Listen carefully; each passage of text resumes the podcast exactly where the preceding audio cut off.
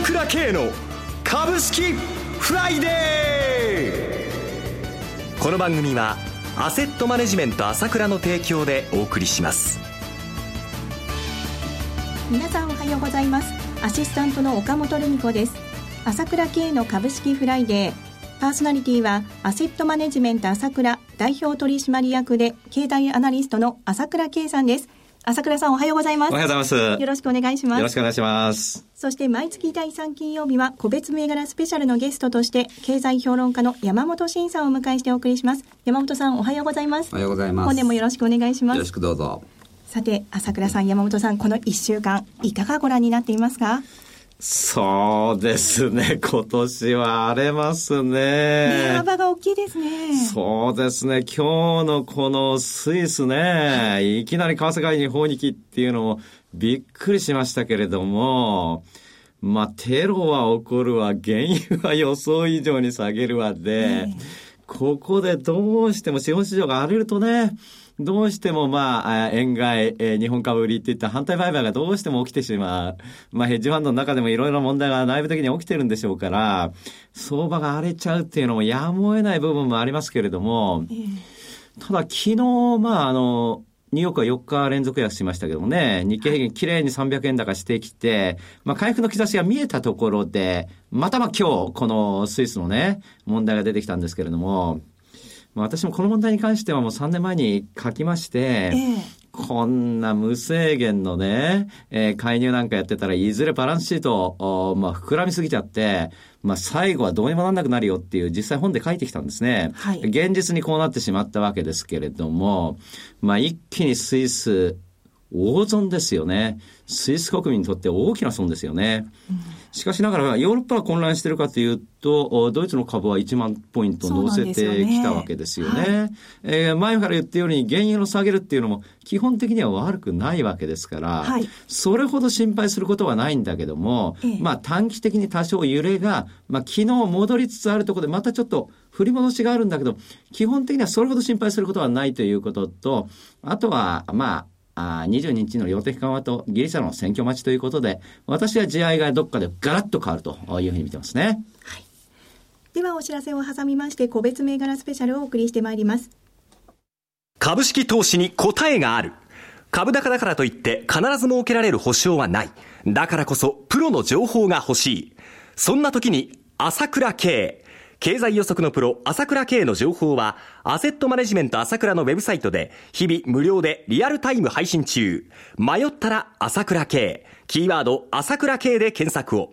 アセットマネジメント朝倉は、証券取引、金銭有価証券の予託貸付行為は行っておりません。また、情報提供する金融商品のお取引では、相場変動などにより損失を生じる恐れがあります。取引説明書、契約締結前交付書面などを十分にお読みいただき、ご理解の上お取引ください。金融商品仲介業者登録。関東財務局長金商第605号。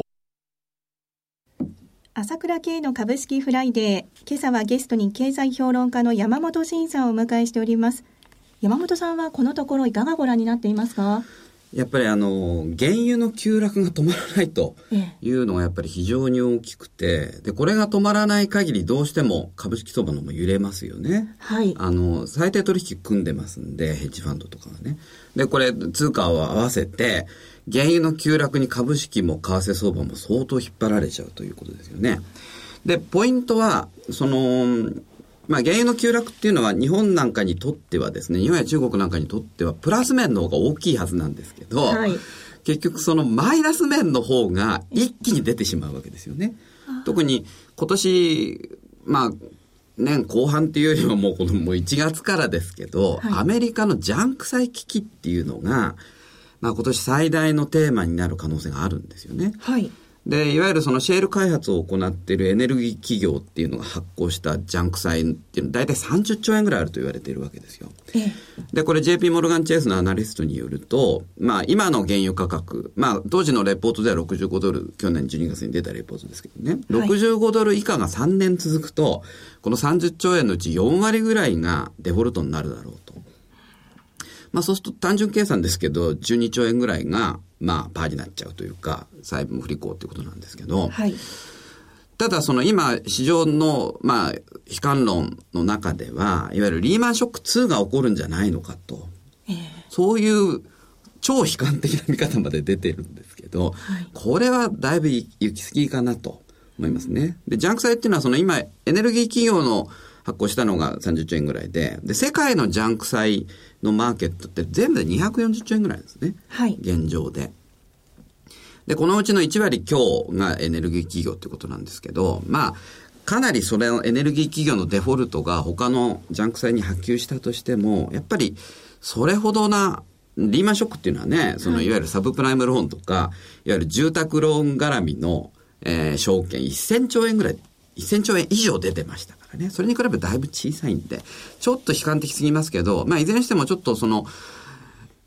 この原油価格の急落が止まるまでは揺れると思って安全運転で行くっていうのが基本的な投資戦略になると思うんですよね。はい。それからもう一つ、ちょっとその、今日、まあ大体僕が来る日っていうのは、ええ、第3金曜日ですから、はい、アメリカの S q の日なんですよ。はい、で、今日で、そのヘッジファンドのポジションとかが一旦相当整理されちゃいますから、ええ、一旦はかなり落ち着くと思うんですね、今日の夜で。うん、ところがやっぱり来週22日の ECB 理事会、これで、まあ、ドラギ総裁、アメリカ型の量的緩和やるってもう宣言してますから、はい、これで実は欧州株とユーロ、まあ欧州株が上がってユーロが下がってくると、日本株にとっては逆にマイナスなんですね。そうです、ね、今日欧州株随分上がって戻ってきたのに、えー、日経平均の先物は300円安で戻ってきてますから、はい、ちょっとね、確かに22日の ECB 理事会っていうのは、ちょっとこれまた揺れる要因ですが、おそらくそこでね、おしまいかなと、一旦、ちょっとやっぱ下げすぎましたんで、はい反発局面、かなり大きな反発局面になるとは思っておりますと。はい、ではお知らせを挟みまして、個別銘柄スペシャルをお送りしてまいります。今、朝倉慶が熱い。その鋭い分析力で注目を集める経済予測のプロ、朝倉慶が代表を務めるアセットマネジメント朝倉では、日々の株式情報を無料でリアルタイム配信中。アベノミクスで上昇した株式相場、投資家はここからどう対処すべきか。迷ったら朝倉慶。キーワード朝倉慶で検索を。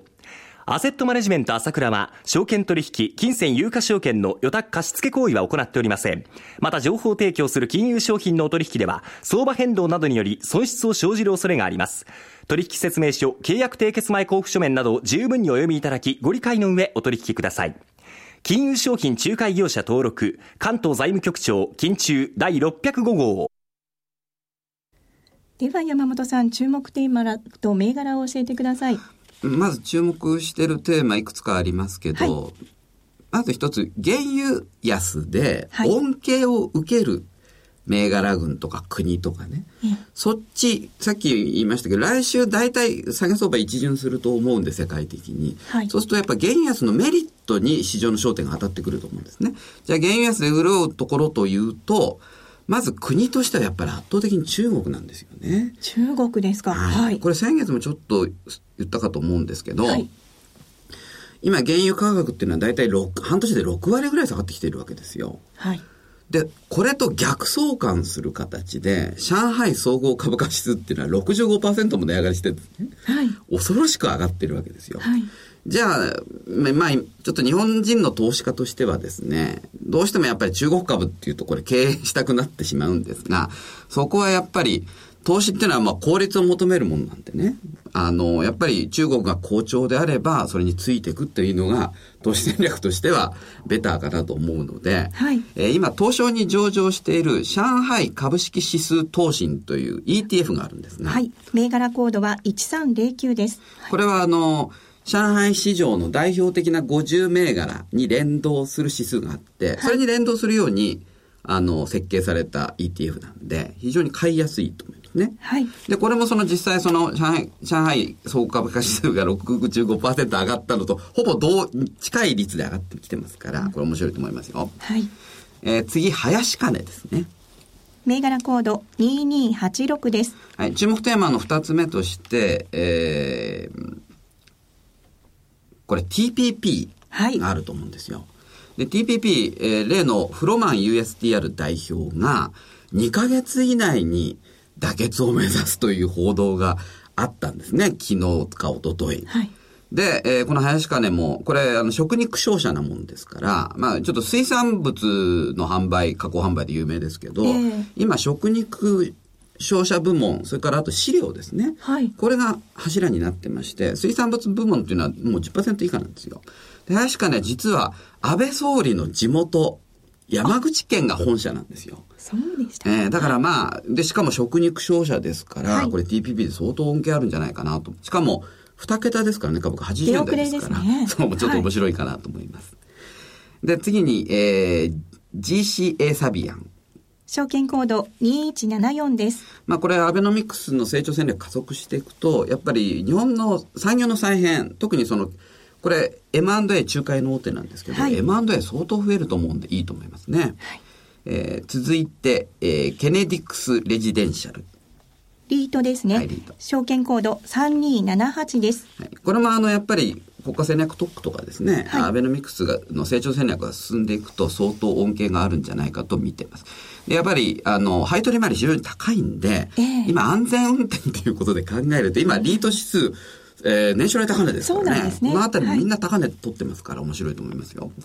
次に、セブンアイグループですね。証券コード3382です。まあこれ持ち株会社なんですけど、実は、あの、セブンイレブンっていうのは、アメリカの本家を、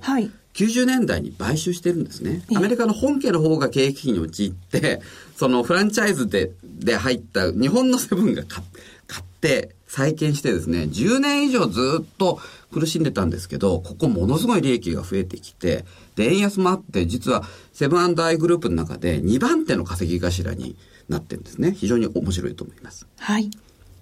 え次に、えー、求人サイトの、えー、エンジャパンですね。はい。証券コード4849です。はい。これもあの、アベノミクスの成長戦略の中に、やっぱ雇用規制の改革規制緩和っていうのがありますから、うん、えー、まあ、かなり長い間株価下降トレンドにあったんですけど、ようやくそこを打って反発してきたようなタイミングなので、ちょっと雇用関連、みんな、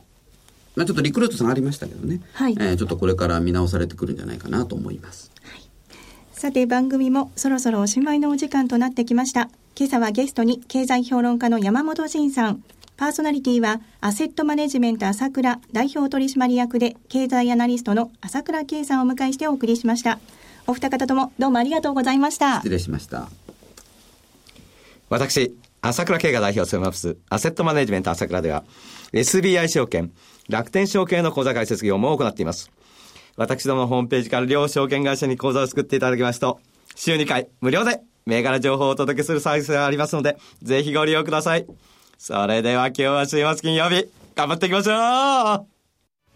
この番組は、アセットマネジメント朝倉の提供でお送りしました。